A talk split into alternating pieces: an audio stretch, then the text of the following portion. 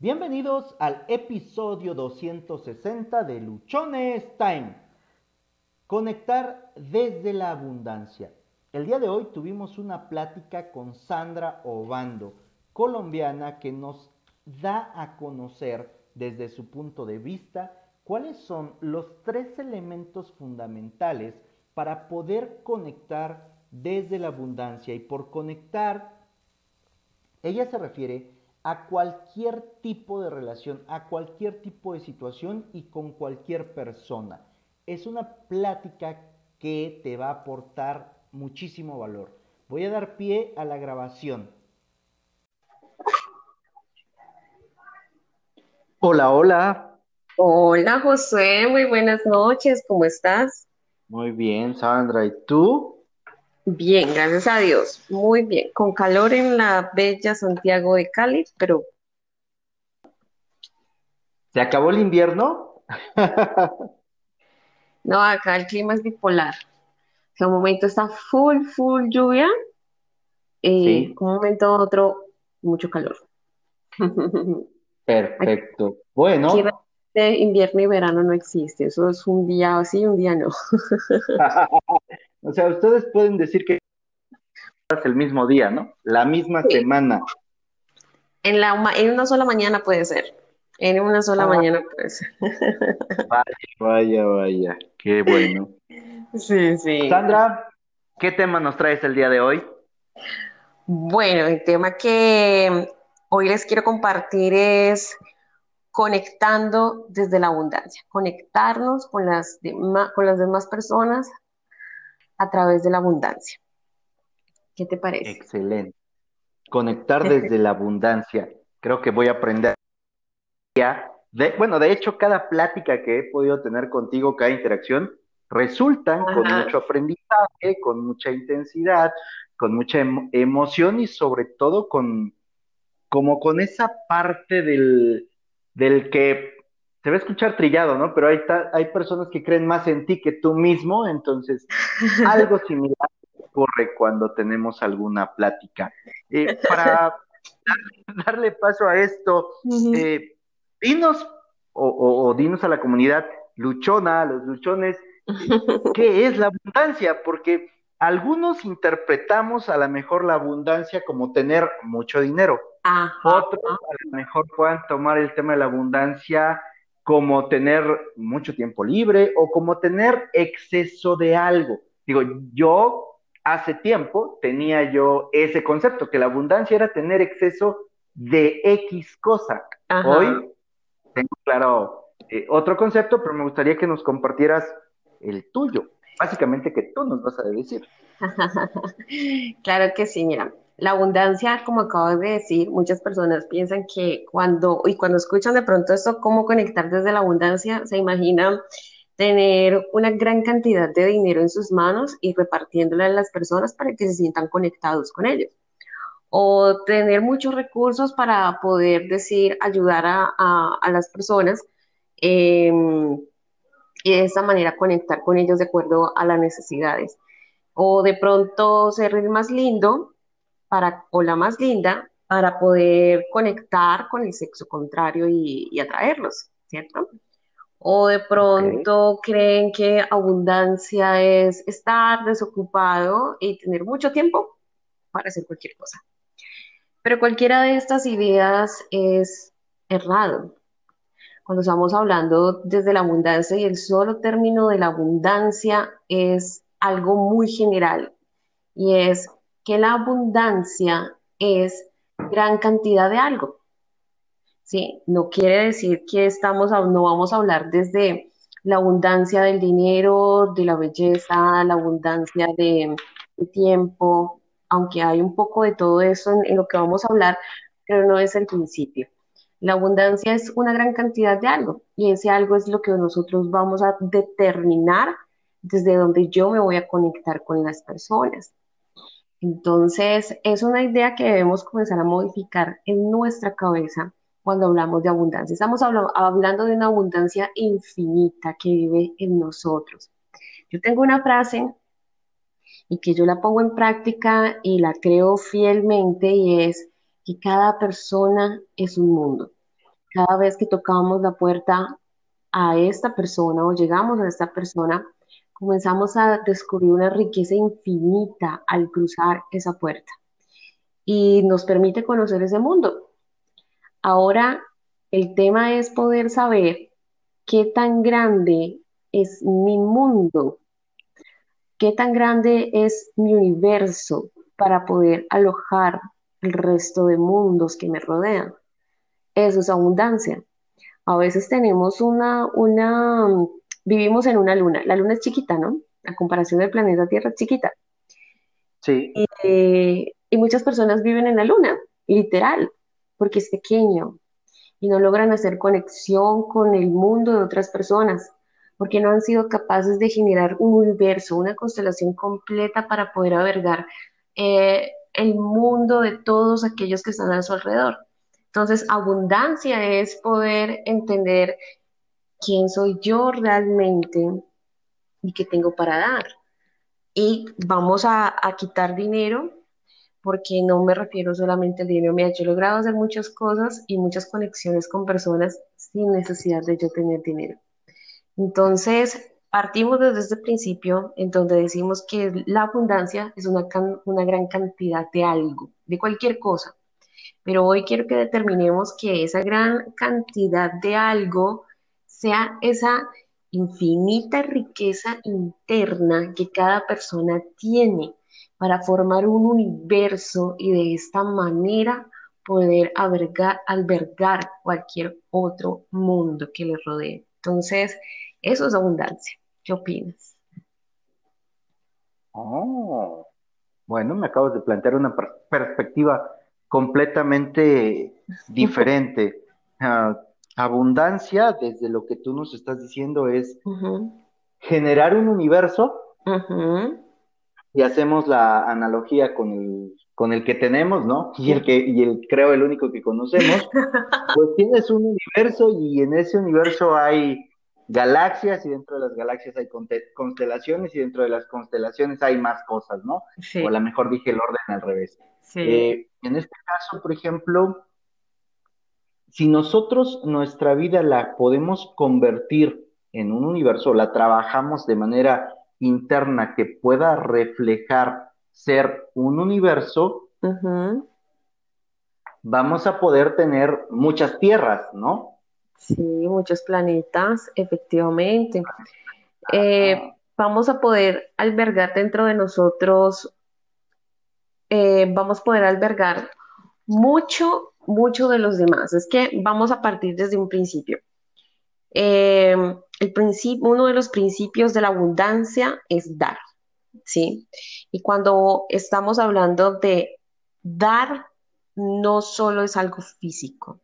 A veces lo que más necesitamos las personas no solo es decir, vea, aquí tiene, tiene, no sé, un millón de dólares, claro que nadie se disgustaría por eso, ¿no? no me pondría a llorar si me los dan, pero voy corriendo a gastármelos, ¿no? Sí, claro. ah, mi mente pobre salió, mi mente pobre salió. no, no, uno va corriendo a, ponerle utilidad a esa vaina. pero, pero el tema aquí no es, aquí el tema no es, mm, es precisamente eso. Si te dan el millón de pesos, te los gastas ¿qué pasaría entonces después? Vuelves a quedar con otra necesidad y aún más grande, porque ya quedaste con el inicio de que un millón no es suficiente. Antes del millón pensabas que con un millón era suficiente, pero después de que tienes el millón y te lo gastas, dices, no es suficiente. Entonces quedas una necesidad mucho más grande después del millón de pesos, ¿ves? Entonces, eh, eso es un ejemplo cuando tenemos un pensamiento de, de no abundancia, que es en este caso de escasez. Y es que siempre pensamos que nos tienen que dar. Pero el contrario de esto es pensar el dar, ¿sí? El entregar. Y cuando estamos entregando, cuando estamos entregando, hay un efecto colateral. O sea, yo entrego, estoy dando de mí, pero a la vez al dar estoy incrementando lo que yo estoy dando, ¿sí? Muchos necesitamos solamente a veces una palabra. a veces yo tengo amigos muy especiales que que me gusta mucho, que cuando me despierto tengo un poema o tengo una, una canción o tengo una frase que cuando inmediatamente enciendo el wifi, el wifi o los datos de mi celular, eh, veo cómo llegan a mi, a, mi, a, mis, a mi chat, porque a veces es por Messenger o a través de cualquier otro medio, me llegan estos mensajes. Y, y, eso motiva mucho, eso alegra mucho. Entonces, mira, no me dieron dinero, pero me dieron una palabra y eso puede fortalecer tal vez algo que necesitaba el día de hoy. Entonces, el dar, el dar es un principio y no necesariamente tenemos que dar cuando estamos en los buenos momentos, que eso es otra idea que debemos quitar. Estamos siempre esperando que llegue el momento justo, cuando yo pase esta crisis, cuando yo pase esta enfermedad, cuando yo supere este problema emocional, cuando, no sé, eh, sea más adulto o cuando sea más anciano o cuando eh, cambie de país. Entonces, desde esa posición voy a empezar a dar. Pero esa es lo más equivocado que podemos estar. Si queremos mejorar una condición actual, debemos empezar, primero que todo, a deslimitar la condición que tenga en este momento. ¿Estás enfermo? ¿Estás en un momento de escasez? ¿Estás en un momento de dificultad emocional? Busca a alguien que esté en una situación parecida a la tuya y ayúdale como puedas, como esté en tu alcance. ¿No tienes dinero y estás en una situación difícil? Busca a alguien, pégatele a alguien que esté pasando una situación parecida a la tuya y comienza no solo a decirle te entiendo, porque tienes toda la posición para decir te entiendo, sino aparte de decirle te entiendo, dile yo estoy para ayudarte, dime cómo lo puedo hacer. Y no estás utilizando dinero y estás pasando un momento de escasez. Entonces quiere decir que estás aprendiendo ese, ese primer principio de la abundancia y es dar. Pero ¿cómo es posible dar cuando está lleno? Si tú tienes sed, vas al refrigerador, eh, en Colombia le decimos nevera, pero tú vas al refrigerador. En México, ¿cómo le dicen? ¿Nevera? Refrigerador, refri, y el, bueno, depende, si tiene muchas frías, este, es la, la, hielera. Entonces, bueno, el refrigerador, vas al refrigerador y tú tienes sed y sacas eh, una jarra y está vacía. ¿Puedes hacer la sed? No, no. No lo puedes hacer. Pero si tú vas al refrigerador y sacas la jarra y la jarra está llena, fácilmente puedes llenar el vaso y tomar de él para poder saciar la sed que tienes. Pues quiere decir que de esa misma manera debemos estar nosotros llenos constantemente y es de esa abundancia, esa riqueza interna que se llama vida. La vida no es solamente el trazo de tiempo desde que, desde que nacemos hasta que morimos. No es solamente ese, ese, tiempo, esa línea que nos dice, ah, eso es vida. La vida es toda esa riqueza que tú puedes emanar hacia otra persona para que en medio de su desierto tú puedas hacer surgir ríos en medio de sus necesidades. ¿sí? Entonces, eso es abundancia.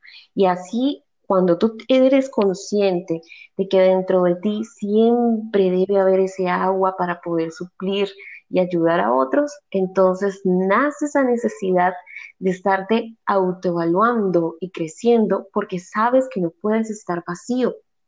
Pero cuando estamos vacíos, estamos vacíos, vacíos cuando vemos la vida en que la vida a mí me debe que a mí y los demás me tienen que dar, es que yo necesito, y todos necesitamos, es cierto, pero cuando aprendemos este primer principio, que es el dar, entonces siempre nuestra jarra va a estar llena de agua para poder ayudar a otros. Entonces, la abundancia parte de esto. Comienza a dar y da desde tu necesidad si te, pongo nuevamente el ejemplo, si estás enfermo, ¿sí? Mira, y tú conoces a, Luisa Fernanda Salazar, Creo que ya hiciste Sí, un, un episodio con ella muy, una muy mujer, interesante, sí, una, muy impactante. exacto, una mujer de 31 años con dos hijos pequeños, es una mujer que tiene una, una, uno de los cánceres de mama más difíciles de tratar y está en el proceso de curación. Y, sabes, y tú sabes qué es lo que ella hizo aquí en Colombia. Creó una corporación que ayuda a personas con cáncer, a mujeres con cualquier tipo de diagnóstico de cáncer. Y ella podría haber dicho, no, esta quimio es muy fuerte, esta situación emocional es muy fuerte, esta enfermedad es muy difícil de llevar desde cualquier aspecto económico, emocional, social, integral pero creó esa corporación en medio de esta situación y eso la alienta a ella a sentirse fuerte porque ella tiene que dar a los demás. Siente que debe dar a los demás. ¿ves? Entonces, ella lo está haciendo desde su necesidad, está dando, ¿qué está haciendo ella? Creando riqueza, está creando, está creando vida en ella y eso se llama abundancia. ¿Cómo la ves, José? Eh, me quedo con, algunos puntos de los que tú mencionas. Eh, nos indicaste hace un momento que muchas veces esperamos a dar cuando nuestra situación mejore, cuando cambie de país, cuando cambie de estado, cuando tenga un mejor trabajo. Y esa es una postura de dar lo que me sobra. O sea, una vez que yo ya satisfací, o sea, o pude eh, cubrir todo lo que yo quería. Si me queda algo, entonces lo doy, ¿no? Ajá. Sí. Eh, Carlos, o, perdón, Omar Villalobos en su libro Eres un ser chingón sin ir a Harvard, dice una parte que, que a mí me llamó muchísimo la atención. Ajá. Eh, si tú estás pasando por un momento difícil o si durante toda tu vida te ha ido del nabo, ¿no? En México decimos te ha ido de la chingada, sea, te ha ido muy mal, muy mal, y te la has pasado pidiendo que tu situación cambie y medio has hecho cosas y, y no ves ningún avance, te voy a dar la solución más rápida que puedas tener. Y la solución es ve y ayuda, ve y da. No, no tengo, ve y da eso que no tienes, ve y ayuda. Y él pone esa parte de, de ejemplos, ¿no?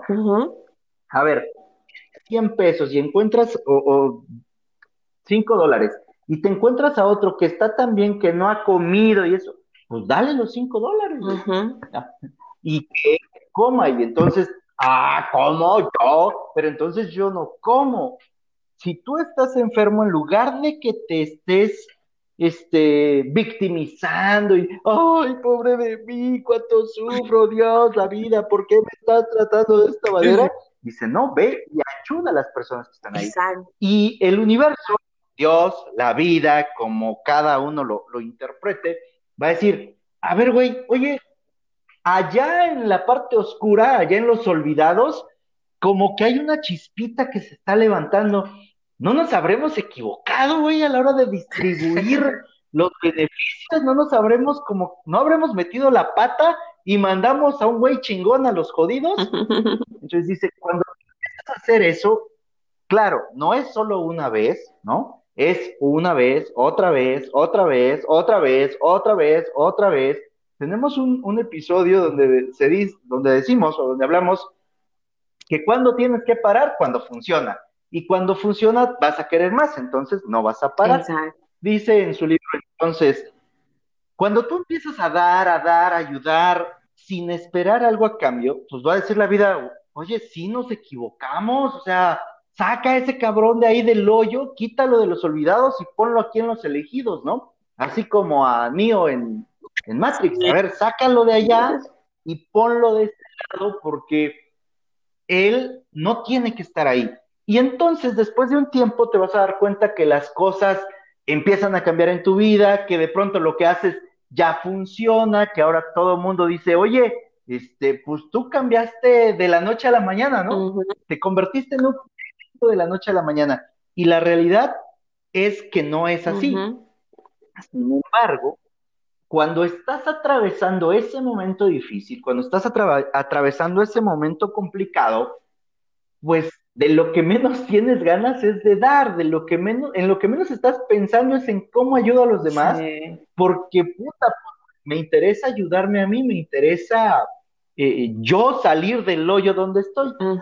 Y, para mí toda esta parte empieza a hacer mucho sentido, porque durante muchos años, pues antes de, de aventurarme como emprendedor, me iba muy bien, ¿no? Todo en orden, sí ayudaba, pero pues no era algo que, fuera mi prioridad o, no era algo que yo estuviera contemplando como, ah, si ayudo, me puede ir mejor. Si hago esto, las cosas van a cambiar. lo hacías, tal vez lo hacías como muchos, como un sentido social y como de caridad, porque eso es lo que.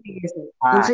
Una, una cosa es el sentido social y otra cosa es la caridad. Y no estamos hablando de sentido social y no estamos hablando de caridad, estamos hablando de dar desde la más grande riqueza que tienen todos y tenemos todos y se llama vida.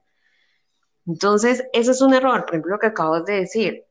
Entonces, eso, desde el momento que tú piensas en dar por caridad, ay, es pobrecito, y, esto, y lo identificamos por esto, ay, pobrecito, ay, pero qué pecado, cuando ya vemos ese tipo de, expresiones, lo estamos haciendo desde la caridad, lo cual no está mal, porque es ayuda para la otra persona, pero igualmente no surge mayor efecto en ti. Cuando lo estamos haciendo por sentido social, como por decir, no, porque es que es responsabilidad social ayudar a un compromiso con el país, con la situación del país, pues es un compromiso, sí, y, de cierta manera te puede beneficiar, pero no estás trayendo esa abundancia o no estás haciendo la conexión suficiente con las personas, porque para yo conectar con las personas tengo que dar desde mi abundancia, y mi abundancia no es una obligación, mi abundancia es un deseo de querer hacer, no es una, no es un deber, sino que es un deseo de hacer. Sí. Por ejemplo, como, como si tú tuvieras pareja, como si tuviéramos pareja, una, una, especulación. una especulación, como, si ah, bueno. como si tuviéramos pareja.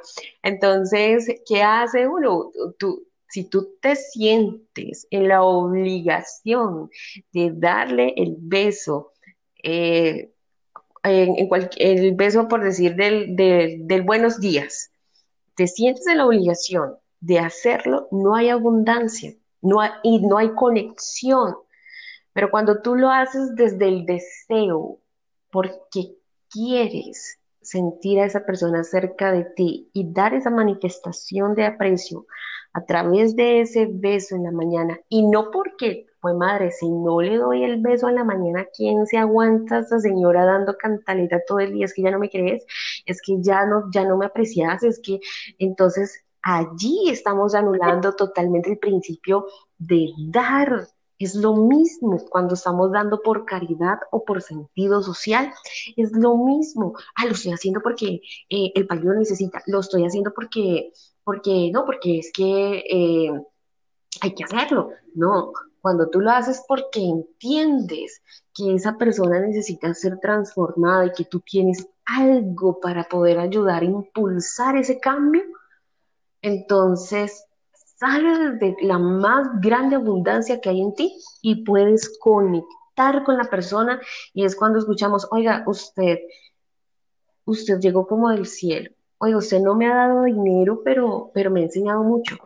Entonces, es desde esa manera y por eso hay que anular la idea de caridad y sentido social estoy dando. No, debe ser desde un deseo de transformar una vida, de ayudar una vida.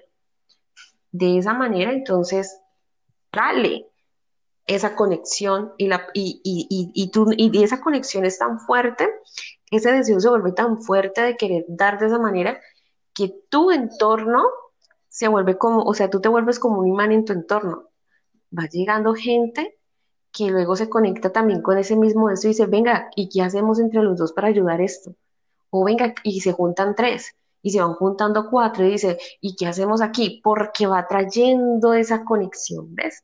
Pero cuando lo hacemos desde, desde, las desde la perspectiva equivocada, Entonces se vuelve una satisfacción del ego. Ah, yo lo hice, es que yo ayudo, es que yo recolecto, es que yo voy y les llevo a los pobres, es que yo voy y les doy su mercadito, yo voy y les llevo eh, dinerito. Entonces se alimenta ese ego, pero se va acabando la vida. Eso es. Con lo que nos dice se me viene a la mente, mm, no recuerdo exactamente la historia y tampoco me voy a meter a hablar de religión, pero hay una parte en la Biblia donde dice que hay una mujer eh, muy pobre, muy pobre, muy pobre, que solamente tiene X cantidad de, dinero de ese tiempo. Y lo que hace es va y entrega. Es eso que tenía para ayudar o como muestra de su gratitud, como muestra de, apoyo, ¿no? Sí. Básicamente, lo que, lo que a mí también me ha tocado entender y comprender los últimos meses, o el último año y medio, es que solamente cuando das, solamente cuando genuinamente aportas, es cuando las cosas cambian dentro de ti y por lo tanto cambian fuera de ti. Ahora el proceso lleva su tiempo. No es de que hoy lo hice, hoy di y mañana ya soy don chingón, ¿no? O sea, va a pasar el tiempo porque además tienes que ser probado, tienes que ser ah, cambiado de muchas cosas dentro. Digo, lo platicábamos nosotros hace, creo que un par de días, donde te decía, bueno, a mí me ha tocado eh, pasar por ciertas cosas donde mi ego, ah, su fuerte, ¿no? Sí. Es, el que me ha sentido ah, golpeado, porque pues, realmente sí era una persona muy, muy ególatra, creo que aún sigo siendo en muchos sentidos, eh, mientras yo no, no acepte las lecciones, no aprenda a dar, eh, que parte de eso, básicamente lo, lo, que me ha tocado hacer, pues ya hace nueve meses prácticamente, es, es dar, es dar, es dar. Y el podcast, esto es una muestra de ello, ¿no? Todos los días compartir una experiencia, eh, dar un conocimiento, generar con la audiencia, con las personas que nos escuchan, traerles historias, traerles personas que ya han pasado por situaciones quizá muy complicadas, que otras que están empezando a desarrollar sus proyectos y que nos digan, oye, pues aviéntate, hazlo, toma en cuenta esto, esto, esto, para que puedas hacerlo de una mejor manera. Esta es una parte de, por ejemplo, dar, ¿no? El tema de lo que tú haces con Creo, que también es algo muy interesante. Estás aportando tu conocimiento, tu experiencia, tu tiempo, tus contactos, todo lo que tú tienes para integrar una comunidad que quiera emprender de manera más organizada. y, y todo este tipo de cosas que son las que realmente hacen que nuestra vida vaya cambiando, vaya transformando hace un, par de horas eh, caían en mi mente ciertas ideas, de esas que de pronto como que tienes flashazos, ¿no? Eurecas. Sí, momentos de inspiración. Momentos lúcidos, que en mi caso han sido muy pocos, pero así hay un recuento. Hoy estamos grabando el episodio 260. En 10 días tendremos el episodio 270, lo que representa nueve meses. Ajá, eso es que das a luz. La generación de un, de un bebé normal, no como yo, se tarda nueve meses. Sí. Y algo que empecé a ver es que hace mes y medio, más o menos, casi dos meses, fue a partir del mes 7, por ahí, del, podcast, empezaron ocurrir cosas muy interesantes. Empecé a conocer a más personas, empecé a tener nuevos amigos, ¿no? Nuevas personas en las cuales puedo confiar, puedo platicar el cómo me siento y lo que estoy pasando. Y todo esto ha tenido un crecimiento, ¿no? Ahora sí que como, como un bebé a los siete meses pues ya lo pueden sacar del, del vientre materno y no se muere. Prueba de ello, yo estoy aquí. no, se muere de siete meses. Tienes que te tienen que meter a la incubadora, te tienen que tratar de cierta forma, pero la libras, ¿no? Entonces, esa parte a mí me está eh, haciendo mucho sentido ahorita con lo que tú nos dices. ¿Por qué? Porque hay también un tiempo que uno va a estar dando, va a estar dando, va a estar dando, y de pronto como mucha gente eh, interpreta, pues tuviste mucha suerte porque de hoy para mañana ya, ya eres conocido, ¿no? Ya hay gente que quiere interactuar contigo, ya hay personas a las cuales pues les llama la atención lo que haces y ahora son ellos los que te buscan. Oye, qué suerte tuviste, ¿no? Mm. Por ejemplo, el 17 de este mes grabamos, bueno, tengo agendado grabar un episodio con Gerardo Rodríguez de Callate y Vende, el cabrón de las ventas, ¿no? Que es el podcast más grande de negocios en Latinoamérica.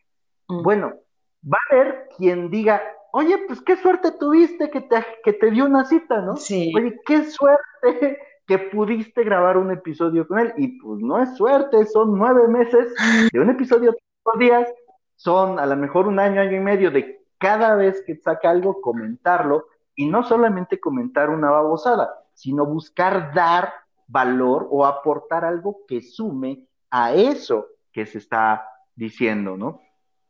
Concretado con lo que tú nos estás diciendo, pues la manera en la cual tú puedes eh, llamar a la abundancia, ¿no? Si alguien lo quiere ver de esa manera, es dar desde tu carencia, ¿no? Sí. Eh, porque tú nos dijiste hace rato, oye, si el problema que estás teniendo es de salud, ayuda a las personas con su salud. Oye, Sandra, no chingues, o sea, yo me estoy muriendo, yo estoy sufriendo y tú quieres que vaya y ayude a alguien que está pasando por lo mismo, pues no, mejor le doy 10 pesos, ¿no? es más fácil, pero no conectaríamos igual porque nos toca trabajar o nos toca desarrollar desde la parte que más adolecemos para que entonces en nosotros, dentro, cambien las conexiones, cambie la forma en la que vemos las cosas, es, eh, es la manera que, creo nos estás compartiendo de cómo cambiar completamente nuestro interior. Dime si. Sí, sí, mira, si tú quieres seguir como, bueno, al aspecto general, si las personas desean seguir como están, están en su libre derecho de hacerlo. Pero mira que en el transcurso de, mi vida, y aún más en el transcurso de este último año, ha sido un, año, eh, el transcurso del último año hasta acá, ha sido un año bastante, bastante curioso, todas las experiencias que he tenido en todos los campos, en todos los campos, ha sido una cosa bastante eh, enriquecedora. Entonces, escucho esto y es, con mucha frecuencia escucho esto y es, es que yo siento que no conecto con las personas. Yo siento que tengo un buen producto, pero como que las personas no me copian. O mira que yo no es que sea mala gente, sino que es que las personas no me entienden cuando yo hablo, porque sienten que los regaño que, o que soy odioso, pero yo no soy así. Eso lo escucho muy frecuentemente, no no sé qué tan frecuente lo escuches tú, pero yo lo escucho con mucha frecuencia, que las personas tienen grandes ideas, tienen grandes proyectos y enormes habilidades, pero no son capaces de transmitirlas y no solo transmitirlas, sino, trans, sino poder traspasar esa barrera de, de las emociones y poder llegar al corazón para que eso quede implantado. Eso cuesta. Y muchos lo desean, pero no lo hacen porque no están en la disposición de dar realmente lo que ellos son como persona. Entonces, y eso que nos falta otros principios. Mira, te voy a contar otro principio y es ser feliz. Otro principio de la abundancia es ser feliz. Y esto sí que nos cuesta mucho ser felices. Cuando estamos hablando de felicidad, no me refiero a, al, estar riendo todo el tiempo porque la, la risa o la sonrisa es muestra de, de estar alegre, pero no es el todo, es solamente un síntoma, una manifestación, pero no es el todo. El ser feliz es mucho más que eso. Y confundimos, mira, cuántas personas hemos visto, y esto, esto en una escuela de coach me impactó mucho que eh, me, lo me lo dieron como ejemplo. Estaban en una, en una empresa que se dedicaba a la venta de autos y mm, estaba el vendedor, pues de ese, del vendedor que tú dices, cada mes las, como decimos acá en Colombia, las saca del estadio y cada mes era el que el wow, o sea, el, genial, el que, el que siempre cumplía y hasta más. Y todos lo veían contento con su carro, con sus cosas, saliendo. Y un día se suicidó. Y se suicidó porque tenía depresiones profundas. Entonces, cuando estamos hablando de abundancia, no es la dicha de tener riqueza, porque yo creo que no solo tú, sino también los que nos, los oyentes conocen, eh, hemos conocido de casos de actores, eh, cantantes, empresarios, que uno diría, joder madre, yo con esa plata, ¿qué no haría? Con esa fama, ¿qué no haría? Con esa belleza, ¿qué no haría? ¿Y qué hacen? Se suicidan, porque sienten que todo lo que tienen no lo satisface. Entonces, un principio de abundancia es ser feliz. Ser feliz es, va amarrado de la gratitud.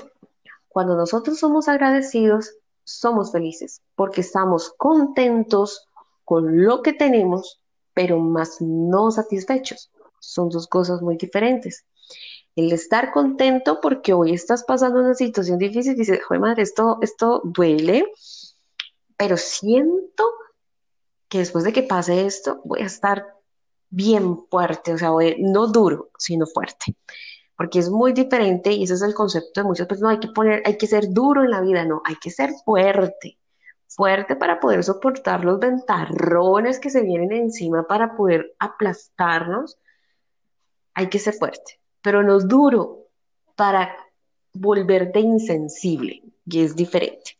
Entonces, es ser fuerte, pero debemos estar contentos con lo que tenemos, con lo que estamos viviendo, contentos, pero no satisfechos, que es diferente. Ahora, el ser feliz es una gran muestra de abundancia, porque cuando eres feliz, logras entender a las demás personas. ¿Por qué? Porque logro entender que la felicidad no depende de otra persona. Porque yo les voy a contar algo y es que nadie ha nacido para hacerte feliz.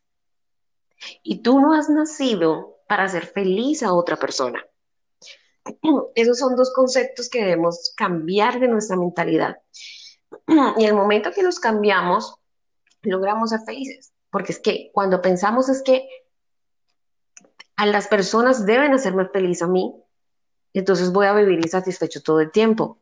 Porque es que voy a ver reflejado en esas personas mi necesidad, mis temores. Entonces, en el momento que yo veo a esa persona, la idealizo y digo, esta persona es la que me va a hacer feliz, es la persona que me va a hacer sentir eh, más ameno mis días, es quien me va a quitar la soledad. Pero es mentira, porque lo estoy haciendo desde mi ego, porque es que no me estoy dando cuenta que la otra persona también tiene necesidades y también tiene situaciones por resolver. Y cuando esas situaciones por resolver impide que me dé lo que yo quiero, entonces, ¿qué pasa? Nos volvemos un caos y es cuando salen esos dichos o esos memes que tanto vemos como que eh, no hay amigos en la vida, eh, es que no hay buenos hombres, no hay buenas mujeres y escuchamos muchas personas diciendo esto. ¿Por qué? Porque lo están haciendo desde su ego, el cual piensan que los demás deben hacerlos felices porque ellos piensan que esas personas son las ideales para suplir estos vacíos emocionales que tengo. Pero lo cual es errado, porque las personas somos inconstantes y somos condicionales. Entonces, esa es nuestra naturaleza. Y en el momento que nosotros, y en el momento que nosotros no entendamos esto y lo apliquemos en nuestra vida, vamos a sufrir siempre y van a seguir saliendo los memes, es que no hay amigos, es que no hay buenos hombres, no hay buenas mujeres, que estoy esperando el hombre adecuado o la mujer adecuada de mi vida. Cuando lo hacemos desde la otra visión, cuando lo hacemos desde la otra visión, desde la otra perspectiva, y es que yo nací para ser feliz a las demás personas, pues me estoy negando el placer de poder sentir también felicidad y se me convierte en una frustración porque lo siento como un trabajo, el que yo tenga que hacer feliz a las demás personas y te comienzas a negar y a subyugar de tal manera que te comienzas a reprimir y a querer hacer lo que las demás personas quieren que hagas para ellos estar contentos. Entonces, cualquiera de las dos perspectivas es dañina la visión más adecuada de creer y de sentir felicidad es que tú naciste para hacerte a ti mismo feliz. No hay nadie más en esta vida que pueda hacerte feliz más que tú mismo. Puede sonar egoísta, pero en el momento que tú seas feliz contigo mismo, eso se va a expandir a las demás personas y van a decir, ve, tan chévere que es estar con vos, ve, tan chévere que es hablar contigo, porque van a sentir esa conexión porque eres una persona que tiene su vida llena, tiene su vida plena. Pero cuando tú sientes que tu felicidad depende del exterior, entonces ahí es cuando necesitamos reestructurar nuestros pensamientos para evaluar que esos vacíos que quiero llenar dando en exceso o queriendo recibir en exceso, entonces necesito comenzar a llenarlos yo mismo. ¿Cómo lo hago? Bien, comienza a identificar qué son esas frases que salen más comúnmente de tu boca. No es que yo necesito a alguien para sentirme acompañada. Es que yo, mira, hay personas que yo conozco y yo me quedo sorprendida si mucho pasarán como una semana solos sin pareja. Y no necesariamente por el deseo sexual, sino por tener a alguien. Entonces, yo, yo, yo conozco personas así, no son capaces de pasar un mes, una semana sin tener con quién eh, tener una, una relación sentimental. Entonces, esos son vacíos que están llenando y que lo que van a generar son muchos más problemas en su vida porque estas personas generalmente suelen tomar personas con conductas tóxicas y se salen aún más perjudicadas. Entonces, un, otro, el segundo principio de la abundancia es ser feliz. Cuando tú eres feliz, a ti no te importa estar acompañado. Es más, cuando tú eres feliz, y te lo voy a contar como chisme, Josué. ok, ok. Primicia. Cuando tú eres feliz, tú no andas buscando el hombre o la mujer adecuada, porque te das cuenta que todos son adecuados. Es que a veces ese es otro error, y es que pienso es, no es que tiene que ser la persona adecuada para yo ser feliz, es que todos son adecuados, solo que yo debo aprender a fijarme qué es lo que necesito conectar con la otra persona. No necesariamente, mira, este ejemplo. Hay personas, y ahí lo voy a poner desde el caso de los hombres, eh, bueno, vamos a poner de manera general para que no suene machista o feminista. Por favor. Sí, no, eh, de manera general. Entonces, em, hay personas que están pensando en, tener, en conseguir una persona que no le importa que no sea estudiada, que no le importa que, que, no sepa de pronto ni siquiera poner el agua hervir, no le importa. Pero lo que importa es que sea bonita en, físicamente y que pueda cumplir sus deseos sexuales. Eso es todo lo que necesita. Entonces, ¿es la persona adecuada? Sí, es la adecuada para él porque eso es lo que él quiere o ella quiere. Eh, o por ejemplo, llega a la vida de alguien, tal vez una mujer, una persona que no sea muy linda físicamente, pero es muy inteligente, pero igual no sabe cocinar, no le importa. Él o ella ama de esa persona su capacidad intelectual, su capacidad de resolver, su capacidad de hacer. Entonces, ¿es la persona adecuada? Sí, porque eso es lo que él necesita o ella necesita, eso es lo que ella quiere. Entonces, después llega de pronto otra persona em, que le gustan los negocios, que es emprendedora o es emprendedor y, y de pronto no cumple los otros requisitos, pero pues es una persona de negocios y le gusta una persona de negocios porque quiere crecer en los negocios con esa persona y que se vincule en los negocios con ellos, con, es, como, como pareja, entonces siente que conectó. ¿Ves? Entonces todas las personas son adecuadas porque todos tienen algo. Solo depende qué es lo que yo necesito conectar. Entonces, ¿por qué a veces nos mortificamos tanto la vida con el tema de las parejas? porque estamos esperando un príncipe y una princesa con todo un mundo de cualidades que a veces es muy difícil encontrar en una sola persona. Y además en un tiempo de, en, una era donde los valores mora, mola, mm, se me trabó la lengua, morales, ¿lo dije bien? Molares ibas a decir. Los valores de las muelas. sí, sí, se me trabó.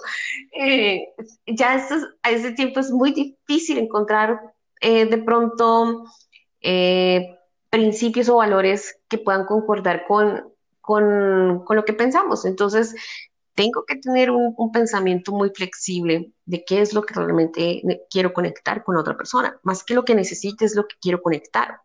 No sé si has visto esa película de Pensilvania, ¿cómo es? Eh, del... Ah, ¿Del click? Ese, del Drácula de Pensilvania. Solamente ocurre una vez en la vida el click. No, y si eso puede ocurrir todas las veces que quieras. Te estoy diciendo solamente lo que dice el diálogo. Yo veo la ah, película con frecuencia. Recuerda que tengo hijas. Sí, yo también. sí, pero ese es el tema. Es que nos metemos ese, esa idea. Es solo con una persona en la vida. Tú puedes hacer clic con cualquier persona en la vida desde el ángulo que tú lo quieras ver. O sea, esa es la conexión. Hay personas que hacen muy buena conexión, conexión sexualmente y eso es lo que gusta, entonces listo, pero tal vez luego con una persona en que no tiene una gran conexión sexualmente, pero sí intelectualmente. Entonces, desde, desde el ángulo que lo quieras ver, es una conexión, ¿sí? Y desde esa conexión yo debo aprender a ser feliz. No debo aprender a suplir las necesidades internas tomando a personas o circunstancias. Debo aprender a ser feliz con lo que yo soy y con lo que yo tengo como, como persona. Ser feliz significa que puedas entender que a veces hay momentos que debes pasar solo y no me refiero a la ausencia de personas, porque a veces la soledad no es ausencia de personas, la soledad es ausencia de ti mismo para ti. ¿Sí? Así es. Esa es una soledad, esa es la soledad. Mira, yo a veces, yo a veces digo, ay, qué rico cuando yo me quedo sola. Pero no me da miedo porque yo no tengo sentimientos de soledad. O sea, yo puedo, yo puedo quedarme en un, y yo me he quedado por mucho tiempo sola, sin pareja, porque yo digo, es que a mí una, una persona no me llena, sino que yo quiero hacer conexión con alguien donde yo sienta que pueda fluir. Entonces, eso es suficiente. Fluir que sienta que fluye uno como cuando va en la piscina y sabe nadar, que pueda sentir eso. Entonces, felicidad desde todos los campos es poder nutrirse todos los días con amor propio. Soy hermosa, soy atractivo o soy valiente, soy capaz, puedo hacerlo. Esto es importante, alentarte todos los días, la automotivación es importante, porque es que no siempre vamos a tener personas que como a veces me pasa a mí, te dan un poema, te dan una canción, una micro serenata por un audio, alguna, cosa así. No todos los días las vamos a tener. Hay días que, que realmente uno dice, oiga, ese celular no timbra, no suena, no pasa nada, o nadie te dice nada. Entonces, no siempre vamos a tener las personas o no siempre vamos a estar rodeados de las personas que queremos estar rodeados. A veces nos va a tocar, y esto lo digo de experiencia, a veces nos va, nos va a tocar estar rodeados de personas que es todo lo que no quisimos en la vida. Que uno ve esos malvados de novela mexicana y uno dice, ¿esto de verdad existe en la vida real? Yo no sabía, yo pensé que esto solo eran las novelas. Pues sí, también pasa en la vida real. Entonces, a veces vamos a estar rodeados de personas que no sentimos que aporten eh, mucho a nuestra vida.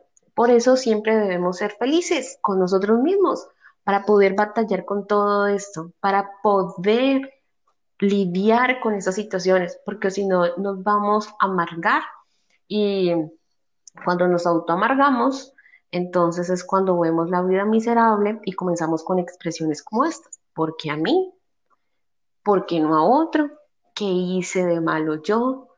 ¿Qué pecado he cometido para yo estar pagando esto? Si yo... Ah, ya me acordé cuáles eran. y yo no le he hecho mal a nadie porque me ocurren estas cosas. Entonces, eso es síntoma de no ser feliz. ¿Ya? Otro principio que te quiero regalar. y es, y este es, esto, esto me, me siento muy relacionado con él. Eh, hemos dicho que entonces es el dar, la felicidad ¿sí? Y sobre todo, amor. Sí, ahora, ¿qué es amor? Cuando estamos pensando en amor, decimos, no, qué difícil es dar amor, qué duro es dar amor. Pues es que yo debo tener en cuenta que el amor es una construcción de pequeños actos todos los días. El amor es una decisión. Y pensamos que el amor es como cuando uno se enamora o pretende que eso es enamorar cuando realmente eso es solamente un gusto. Cuando tú ves a alguien y uno siente esas mariposas, pero mentiras, es un, eso es un rebote de amibiaces, de lombrices que tiene uno allí. La colitis a su máxima expresión. Exacto, pero uno siente todas esas cosas y uno dice, no, me enamoré. No, eso es solamente una sensación del cuerpo, una reacción química ante, ante un gusto que se ha generado pero el amor va mucho más que eso. El amor es una construcción de pequeñas, de pequeños hechos que se forman en el diario vivir y que te comprometes, o sea, y te comprometes no por obligación, ¿sí? No como cuando dice, a la muchacha salió en embarazo, usted casa con ella. Ah, no, yo ya me comprometí con ella porque ella salió en embarazo, entonces me tocó casarme. No, no, no. No es de ese tipo de compromiso.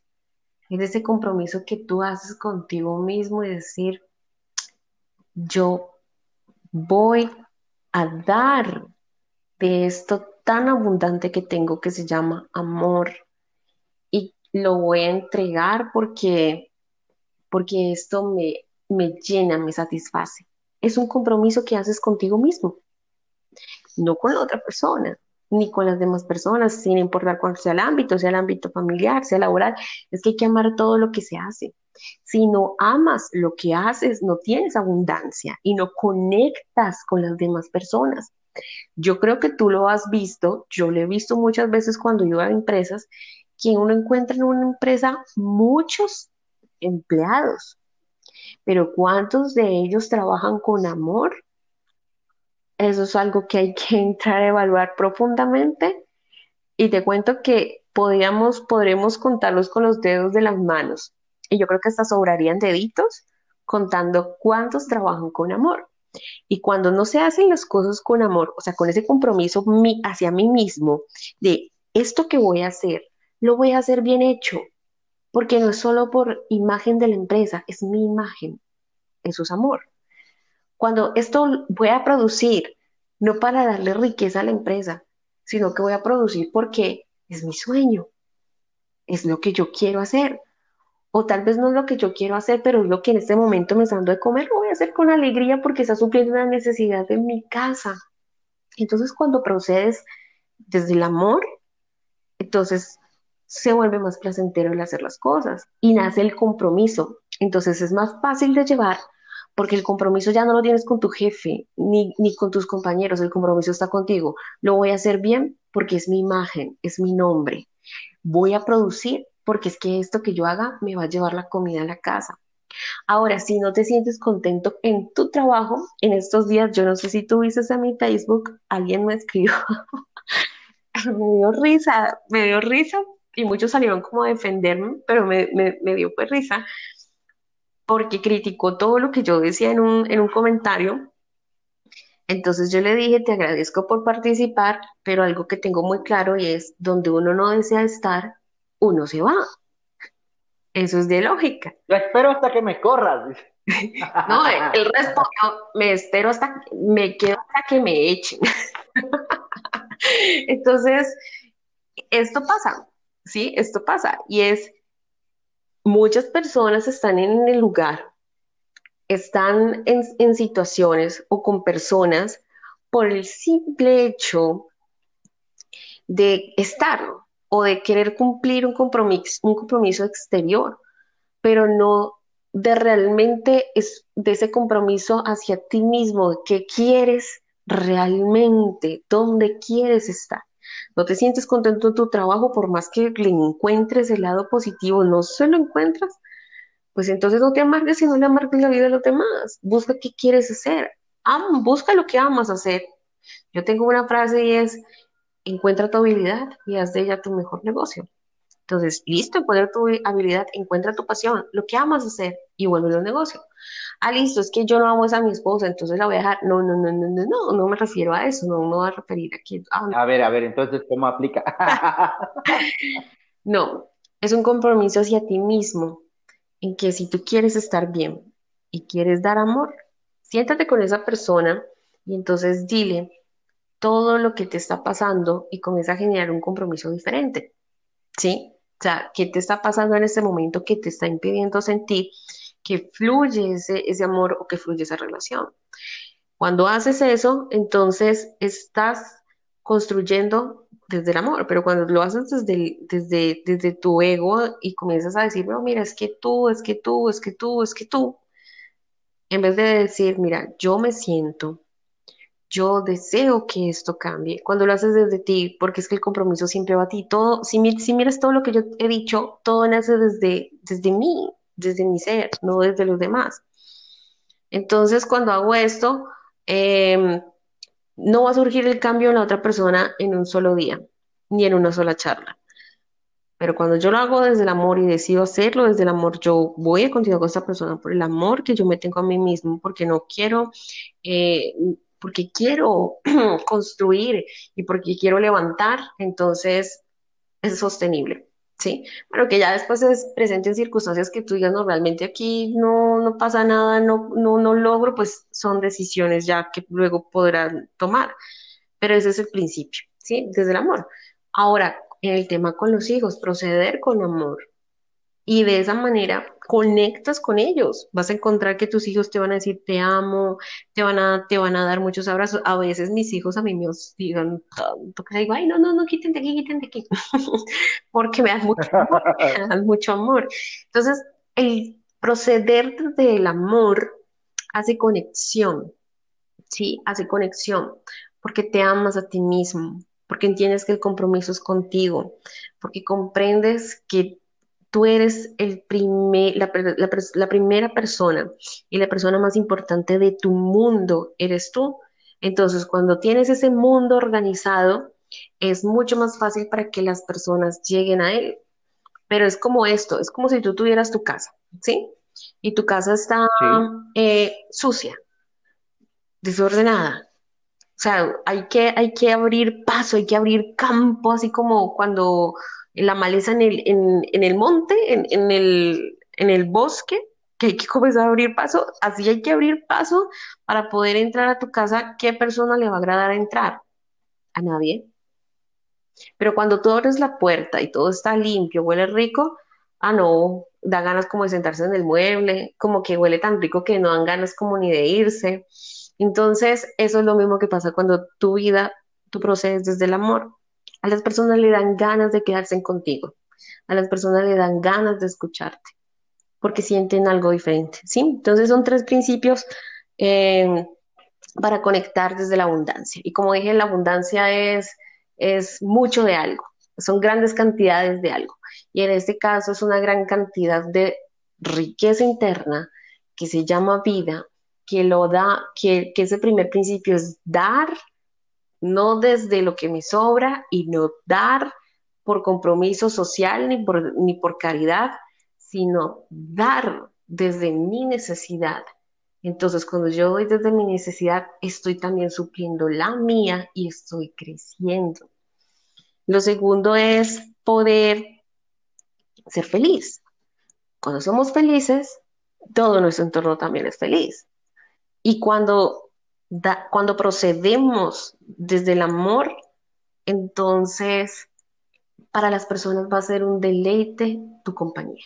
Y de esa manera conectamos y las personas van llegando a ti, van llegando a ti. Tú dices, ve, mira, tan chévere, tengo, ve esta persona tan interesante, uy, esta persona tan chévere, oh, mira cómo conozco tantas personas. Y te das un momento, te das cuenta que estás rodeado de gente maravillosa. Yo hoy agradezco a Dios porque todas esas frases que a veces yo, pues uno tiene seguidores en el Facebook y uno comienza a mirar por, por redes, Instagram, por todas las redes que tengo, y comienza a mirar y digo, aquí hay carencias, aquí hay carencias porque comienzas a mirar tantas frases como que el amor sí existe, eh, el hombre o la mujer adecuada sí existe, será que algún día eh, alguien se fijará en alguien porque no te, eh, si no tiene dinero.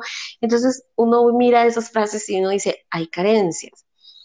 Y yo me siento muy contenta porque puedo decir, hay amistad, tengo grandes amigos, personas que han estado conmigo en momentos muy complicados, tengo grandes amigas que siempre están allí. Entonces puedo dar fe que hay hombres y mujeres que pueden dar amistad sin ningún tipo de condición. He conocido hombres maravillosos, geniales. Eh, he conocido grandes empresarios con, grandes, con, muy buenas intenciones siempre de querer, de querer dar lo mejor de sí. Conozco mucha gente que gracias a Dios están dispuestas siempre a dar lo mejor y siempre darlo desde, desde su buena intención, pero es porque eso es lo que atraes, porque eso es lo que atraes. Entonces logré entender que si hay mucha gente eh, con muy buena disposición, muy buena conexión, pero es porque tú estás también conectado. Entonces van llegando las personas. Como tú decías ahora, no es por suerte, es porque esto es un trabajo interno que se hace todos los días y que viene a surgir efecto después de un tiempo. ¿Cuándo será ese tiempo? Depende del proceso de aprendizaje que tengas y cómo asimilas cada circunstancia que pasa en tu vida. De esa manera se acelera y verás los resultados mucho más rápidos. Eso es Josué. Entonces, así conectamos desde la abundancia. Me quedé con la boca abierta. Hace seis, seis episodios hice un, episodio que le llamé Conecta. Es el episodio 254. Ajá. Y desde mi perspectiva y en lo que yo he, podido aprender, hay tres maneras de conectar. Para mí conectar no es eh, tener una amistad. Conectar es cuando la otra persona se vuelve un factor determinante en tu vida para crecer. ¿No? Sin que sea, eh, sin que tú necesites de él ni que la otra persona necesite de ti, ¿no? Sino una compenetración de, ayuda. Sí, mira. Las tres formas, ¿sí? Es que mira, por ejemplo, ese es el problema de muchas rupturas o, o la, yo no sé si en México esto, pero yo creo que sí, esto es a nivel mundial, yo creo, el tema de las personas, de, de las personas tóxicas. He, visto mucho eso, que es que esta mujer es tóxica, este hombre es tóxico en las relaciones. Y esta palabrita se ha vuelto tan común. En México este término es como... Sí, me imagino. Todos somos tóxicos en México. Todos. Bien, te cuento que, ¿por qué surge esto? Porque, porque es que no hemos logrado entender que el primer cambio que se debe hacer empieza por, por mí, ¿sí? Por cada uno de nosotros. Y el tema de los tóxicos surge porque queremos que nos entiendan, pero no ser entendidos. Y ese es otro principio bien importante que debemos aplicar a en nosotros para poder tener relaciones prósperas, es primero entender, para luego ser entendido. Y el hábito de los, de los siete hábitos de la gente altamente efectiva. Exactamente. Ajá, exactamente. Y, y, esto es lo que, y esto es lo que no entendemos en las relaciones y por eso se destruyen, porque no hemos entendido el conectar desde la abundancia. Entonces llegan dos seres carentes, llegan dos seres carentes a una relación y quiere que el uno le supla al otro lo que el otro no tiene. Sí, te voy a contar como una historia.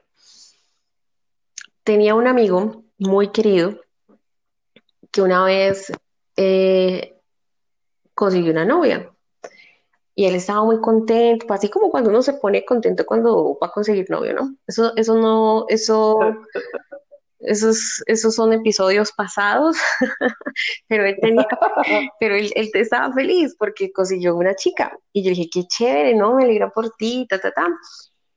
Resulta que el paso como de que casi un año, le digo, hola, ¿cómo estás? ¿Y cómo vas con fulana? ¿Cómo te ha ido con ella?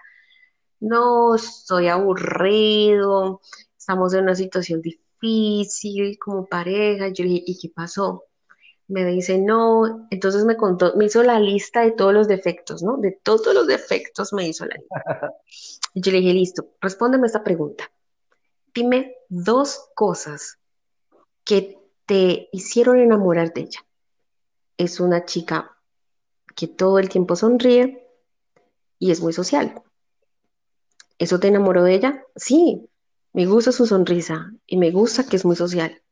Bien, dentro de toda la lista que me acabas de decir, yo no escucho esto. ¿Ella todavía sonríe? Me dijo, sí. ¿Ella todavía es social? Sí. ¿Y entonces por qué te está matando lo que nunca te enamoró de ella? Entonces, a veces nosotros no nos entendemos. Él me hizo una lista enorme de todo lo que ella no es y eso fue lo que nunca, o sea, eso nunca fue lo que le atrajo. Ella todavía sigue teniendo lo que a él le atrajo, pero él estaba buscando perfección, estaba buscando encontrar en ella lo que a él le faltaba.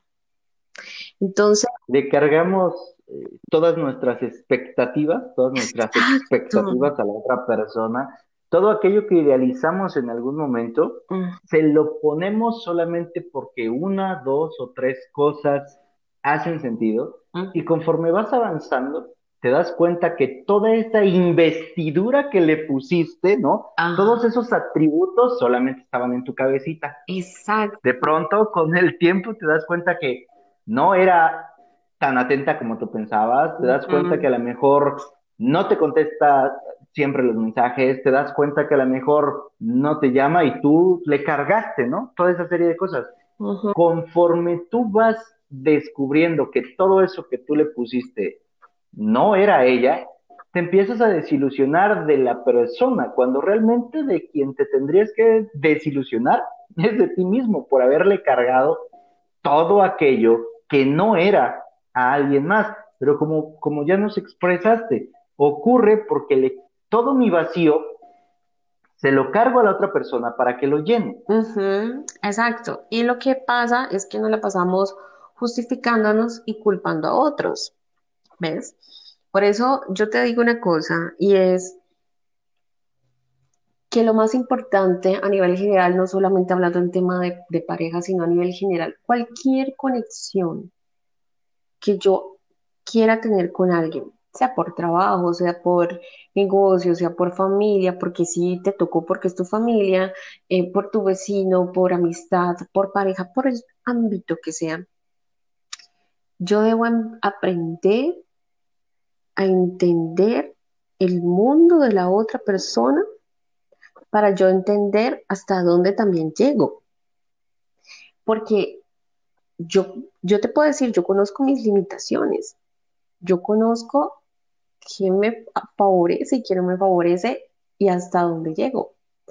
Si yo no aprendo a hacer esto, entonces mm, va a ser muy difícil involucrarme porque si no conozco las limitaciones de mi propio terreno, es un ejemplo que, por ejemplo, tú estás en México, yo estoy en Colombia. Si tú no conoces las limitaciones de tu país, de tus estados, de, todo lo que comprende tu nación, tu país, perdón, tu país, entonces eh, va a ser muy difícil que puedas comprender lo que puede pasar en otro país, porque no conoces ni siquiera lo que pasa en el tuyo, ¿sí? Entonces, si tú no comprendes cuáles son los límites, ah, no, es que aquí me queda fronteras, eh, creo que Estados Unidos al norte, hacia el sur creo que es con Guatemala, que tiene, Guatemala. Ajá, que tienen limitación. Y hacia, hacia este y oeste creo que son mares que, que tienen a su alrededor, ¿cierto? Entonces, Así es. entonces, si yo no aprendo a tener estos límites, fácilmente me puedo ir pasando a Estados Unidos así todo oriando, ay, yo no sabía que aquí había un límite, que aquí ya era Estados Unidos. ¿Y qué pasa cuando te pasas, cuando llegas a esos límites? ¿Qué hacen? Te llevan preso. Te deportan. Claro que sí. Y tú vas pasando, ay, no, yo no sabía que es que aquí no podía pasar, que esto ya era territorio norteamericano, yo no sabía, yo no sabía. Pues entonces te van a decir, conozca sus límites para saber hasta dónde debe llegar. ¿Sí? Ahora, el hecho de decir límites no quiere decir que es lo que te impide hacer o crecer, no. Todos tenemos nuestros puntos fuertes y nuestros puntos no tan fuertes, ¿sí? Entonces es identificar esos, por ejemplo, yo te digo un punto que para mí, para mí no es, es para mí es un punto muy débil, ¿sí? Para mí un punto muy débil es el dormir. Entonces, yo tengo que controlar eso. Y yo sé que si yo le doy rienda suelta a sentarme en un mueble, de, de, sentirme desplayada y descansada, ahí me quedo dormida. Te lo aseguro, o sea, yo me siento en un mueble eh, después de almuerzo o en media mañana o en media tarde, me pierdes, en serio, me voy, porque me, me duermo. Entonces, eso es un punto débil para mí. Entonces, no es que Sandra sea perezosa, no, sino que yo ya emprendí y me, a mí me dicen, uy, ¿por qué eres tan activa? ¿Qué haces tanto? Yo digo entre mí, si supieran las ganas que yo tengo de estar en mi cama durmiendo en este momento. Pero como yo ya aprendí a controlar esto, entonces trato de estar en una silla un poco, mm, digámoslo, no tan cómoda, cuando me siento a trabajar, porque si la pongo pues esas sillas que te cogen y te dan masajes y te relajan, no, ahí morí, ahí quedé yo, o sea, yo no trabajo, ya me quedo ahí dormida. Entonces, la sillita que no me da toda la comodidad, precisamente para incomodarme y decirme, no te duermas. Eh, entonces, ¿qué hago yo? Eh, mm, como que esas cositas, como ya conozco mis límites, entonces no las estimulo, ¿sí? Eh, por ejemplo, yo soy una persona que en el tema de la música, yo soy una persona con una imaginación muy volada, o sea, yo soy muy, tú me cuentas algo y yo ya me estoy imaginando todo, o yo escucho hablar a alguien y yo estoy creando muchas estrategias y muchas cosas en mi cabeza, y emocionalmente yo soy, o sea, yo soy muy emocional, yo lo reconozco, y ese es un punto débil, o sea, yo digo, yo soy muy emocional. Entonces, como yo sé que yo soy muy emocional, entonces, ¿qué hago yo? Si yo siendo emocional me pongo a escuchar a Yuri con la maldita primavera, como decimos en Colombia, con la música de planchar, la, la música de, como la maldita primavera, se le dice en Colombia música para planchar. ¿Por qué? No sé, pero así le dicen. Entonces es música de, de esas de despecho. Si yo, Sandra Obando, me pongo a escuchar esa música, yo siendo emocional, créeme que voy a odiar a todo el mundo. porque me voy, a, me voy a creer todo lo que las canciones me dicen. Entonces, ahí no, como esta canción habla de, de, cuando dejaron al, al, chico, cuando dejaron a la chica, en esto cantan que aquí no hay amigos, que aquí me voy a comer el cuento y me voy a llenar de estas emociones. Entonces, yo cuido mucho lo que escucho porque sé que yo soy muy emocional y también lo que veo, porque yo sé que tiendo muy fácil a moverme por las emociones. Entonces, lo, trato de hacer, conozco que esos son, mis, esos son mis puntos débiles, vienen a ser mi limitación, no para hacer, sino para saber cómo trabajarlas y cómo también llegar hacia otras personas a través de eso, ¿sí? Entonces, em, a eso me refiero. Si tú conoces los límites de tu país, no vas a pasarte al otro diciendo, yo no sabía que ese no era el límite. No, ya sabes que puedes pasar, pero debe haber todo un proceso, ¿cierto? Legal para poder hacerlo. Es lo mismo, ¿sí? Es lo mismo cuando pasa en las relaciones con las personas. No todas las personas son de límites abiertos. Hay personas que te dejan llegar fácilmente. Yo creo que si tú te pasas la frontera con Guatemala, no hay tanto problema como si te pasaras la frontera a Estados Unidos. ¿Cierto? Algo así. Sí. hay unos que son más fáciles de pasar esa frontera y decir, listo, eh, em, establecer algún tipo de comunicación o de relación. Pero hay otras personas que son más frontera Estados Unidos. O sea, te ponen todos los peros, toda la seguridad y todos los, todas las condiciones para poder comenzar algún tipo de relación del que sea, sea laboral, sea sentimental, de amistad, lo que sea. Entonces, por eso hay que aprender a conocerse y hay que aprender a conectar desde esta abundancia. Cuando aprendes esto, aprendes a conectar con cualquier tipo de persona, sin importar cuál sea su creencia, y sin importar cuál sea eh, su forma de vida ni su forma de pensar, vas a poder conectar. Mira, algo curioso que me pasó esta semana. Yo fui un tiempo, como en diciembre, fui a un club de veganos. Yo no soy vegana. A mí me gusta la carne y mucho. Ok. Yo, yo no soy vegana, pero fui a este, fui a este, a este, mm, eso era una exposición de veganos y eso era un club de veganos. Y a mí me gusta meterme a toda cosa que yo vea de grupos, así yo no, de músico, así yo no toque ningún instrumento, así yo no cante, pero a mí me gusta meterme a todo. Y me metí a ese grupo de veganos. Dije, pues yo, yo quisiera saber cuál es la diferencia entre un vegetariano y un vegano. ¿Cómo voy a saber eso bien? Metiéndome en este mundo. ¿Por qué quería saberlo? Porque sí, porque yo soy así, a mí me gusta conocer y conocer gente que piense diferente a mí, eso me nutre. Entonces fui, no, y eso hablaban, escuchar hablar a un vegano de cómo, no, se me olvida el término de cómo le sacan la leche a la vaca, ¿cómo se dice eso? Eh, ordeñar. ¿Cómo ordeñan la vaca? Eso es un delito. Ellos dicen que eso es una violación a los derechos de la vaca. Que cómo se sentiría usted como mujer le hicieran eso. Yo dije, uy, pucha, esto sí ya es, estos son pensamientos bastante fuertes, dije yo. Radicales. Sí, entonces un vegano no come carne, un vegano no come carne no porque no sea saludable, sino porque es una postura moral en la que dice, no, porque esto es vida y cualquier forma de vida se debe respetar. ¿Sí? Eso es lo que ellos piensan. Diferente a un vegetariano, hasta donde entiendo, si nos escucha un vegetariano, pues mm, mm, conocerá mucho más del tema, pero de acuerdo a lo que yo oí y vi ese día, un vegetariano, un vegetariano lo hace más por una postura de salud, ¿sí? Y sí un apoyo a los animales, pero más por una postura de salud. Entonces, sucede que yo hice muy buen feeling con, estas, con este grupo de veganos, yo no siendo vegana, siendo muy carnívora. El día sábado fui a hacer unas diligencias al centro de, de, Cali y me encontré este club de veganos.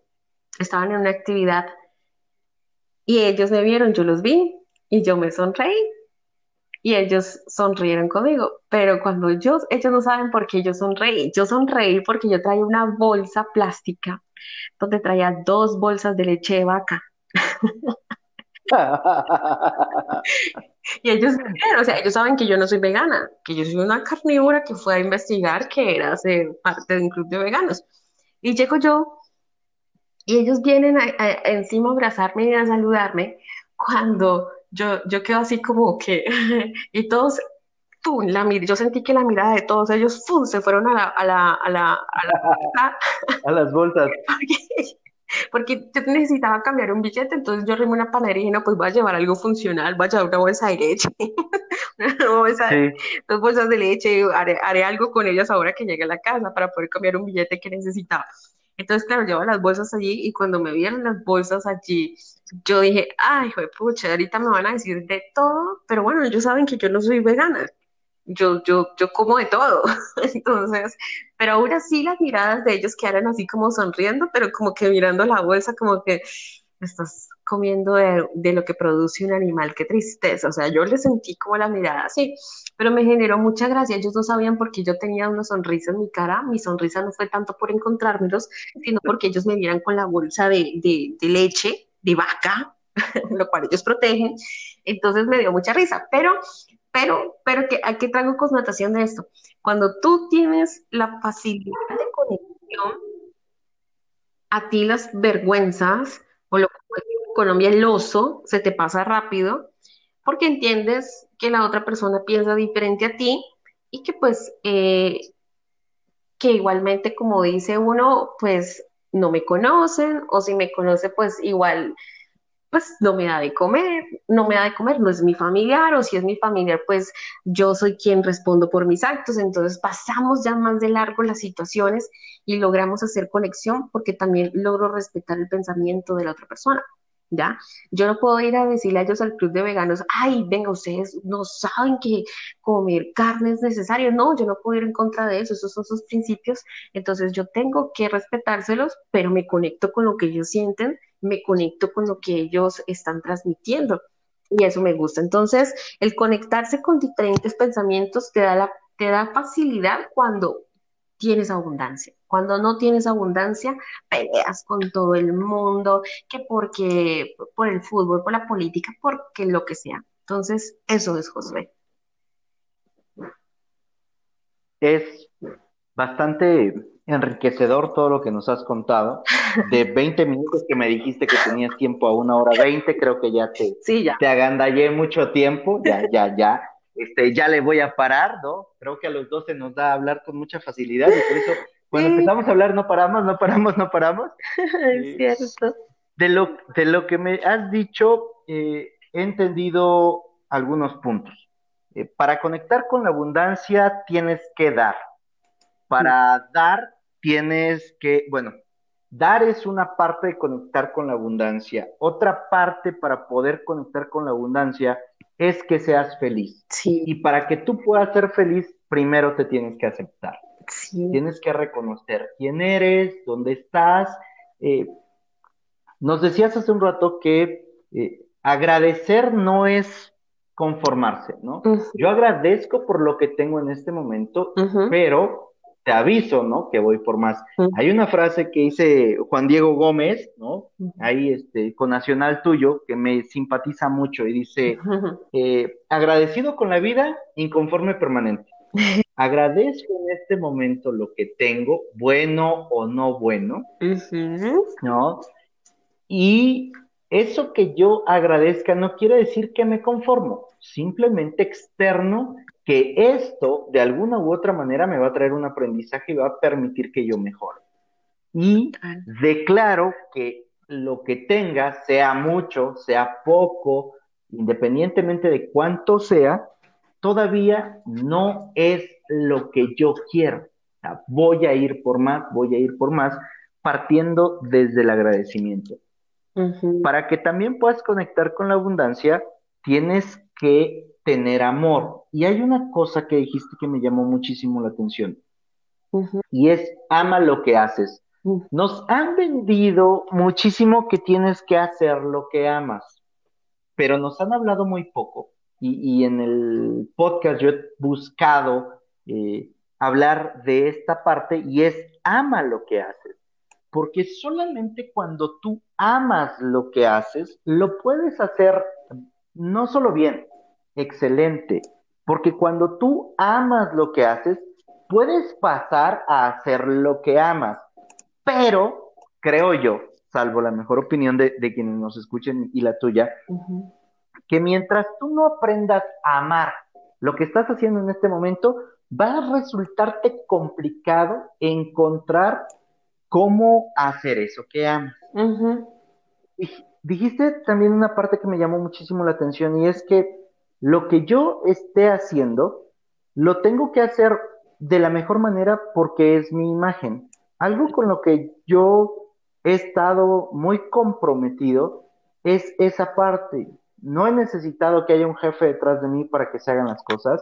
No he necesitado que me estén preguntando a cada rato cómo vas y, y si vamos a lograr esto o no. Porque ese es mi resultado y el principal juez, si así lo queremos ver, de ese resultado soy yo. Total. Y yo sí me estoy viendo, yo sí sé si llegué temprano, si llegué tarde, si fui a ver a los clientes, si no los fui a ver. ¿Puedes engañar?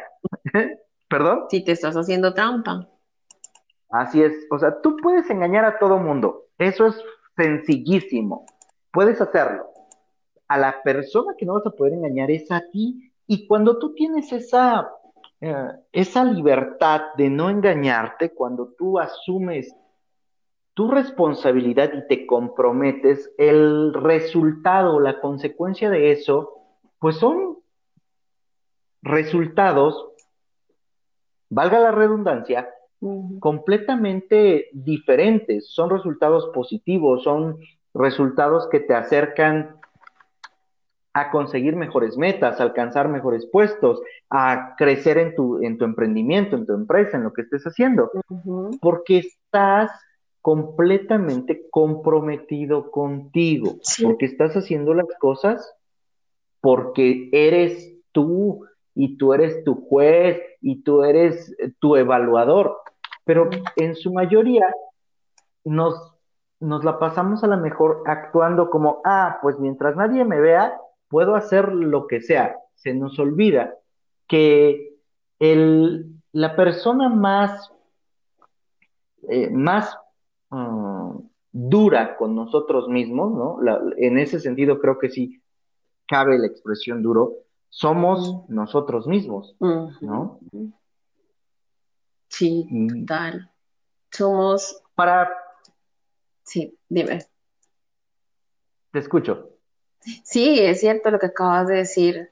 Somos rígidos, o sea, somos a veces nos castigamos de maneras inadecuadas, nos exigimos de manera inadecuada en unas cosas, pero nos permitimos en otras. Pero bueno, eso hace parte de todo el proceso de, aprender. Para cerrar eh, este episodio, eh, un mensaje que nos quisieras dejar a toda la comunidad eh, dentro de tu experiencia, digo, además de lo que ya nos dijiste que tenemos que hacer para conectar, si hubiera solo una cosa, porque a lo mejor alguien puede decir, ay, es que dar, es que ser feliz, es que ponerle amor es mucho y es complicado. Si solo hubiera una sola cosa que se pudiera hacer para empezar a conectar con la abundancia, ¿cuál sería? Mirarse al espejo. Oh, esperaba yo todo lo demás menos eso. Mirarse al espejo. ¿Por qué mirarnos al espejo? Claro, porque la primera persona con la que se debe encontrar para poder encontrar las respuestas a muchas cosas, eres a ti mismo. Entonces necesitas de un espejo. Mírate, reconócete, reconoce tanto lo, externo como lo interno que necesitas de ti mismo para crecer y para mejorar. Entonces necesitas un espejo. Eso es la primera recomendación. Compraré espejos porque no tengo. sí, es, algo que, no, no soy muy partidario, muy partidario de ellos y como mi peinado es el mismo de los últimos 30 años, ya me lo sé, entonces no tengo que verme para saber cómo queda. Perfecto. Entonces, vamos a comprar espejos, comunidad, luchones, tengan un espejo en su casa y que lo primero que puedan ustedes hacer, una vez que dieron gracias, sea levantarse, verse al espejo y declararse todo el amor que puedan por ustedes mismos. Exacto. Creo que es la parte fundamental, ¿no? Eh, ¿no? ¿no? sé si a ti te llegó a pasar en algún momento, pero a mí sí. Y era, empezaba el día así como que, puta madre, ah, ya amaneció, ¿no? Quejándote de manera inmediata y lo siguiente era reclamarte, en mi caso era reclamarme por todo lo que no había hecho el día anterior, por todo lo que me faltaba, por a lo mejor haberme desvelado en lugar de, empezar nuestro día o en lugar de empezar eh, esa nueva oportunidad de una manera positiva, empezaba uno este, pues, con el pie contrario. Sandra, muchísimas gracias por todo este tiempo. ya va a ser casi la, la una en, tu pueblo. En mi pueblo. Este, y creo que mañana tienes muchas actividades. Muchísimas gracias por, tu participación. Sí, muchas gracias a ti por la invitación. Realmente ha sido genial poder compartir. Siempre es un momento muy agradable. Bueno, Sandra, muchísimas gracias. Déjanos tus redes sociales para poderte buscar. Claro, en Instagram me pueden encontrar como Sandra Jugando 2, el 2 es el número. Y en mi fanpage es Sandra Jugando Te Guía. Así me pueden encontrar. Perfecto. Pues muchísimas gracias. Bueno. Te esperamos en otro siguiente episodio para que también podamos compartir Aparte es como tres horas para el siguiente, por favor. él continuará, él continuará. Exactamente. Bueno, José. Muchísimas gracias. Y tengas una grandiosa noche, que descanses. Igualmente, hasta luego. Bueno, chao. Muchísimas gracias, Sandra, por tu participación, por estos eh, puntos que nos acabas de dar. Te agradezco toda, todita, todita la información que nos acabas de dejar. Se me cuatrapeó la lengua. Soy José Osorio, ponte luchón, sígueme en redes sociales, en Instagram me encuentras como arroba luchonestime, en Twitter arroba humo652, Facebook Josué Osorio, en Facebook encuentras el grupo de Luchones Time, en YouTube como Josué Osorio. Cada episodio del podcast tú lo puedes escuchar a través de las diferentes plataformas que existen. Nos encuentras en Spotify, eBooks, Anchor, Google Podcast, Apple Podcast, etcétera, etcétera, etcétera. Suscríbete, déjanos un comentario, comparte, comparte, comparte. Estoy convencido que la información que hay en este episodio aporta mucho valor para todas las personas y hay alguien en este momento que requiere escuchar que la manera en la que puede conectar con su abundancia en todos los niveles es aprendiendo a dar, ser feliz y haciendo las cosas con amor. Recuerda que solo tienes una vida y se pasa volando. No te quedes en la escasez, disfruta de tu abundancia.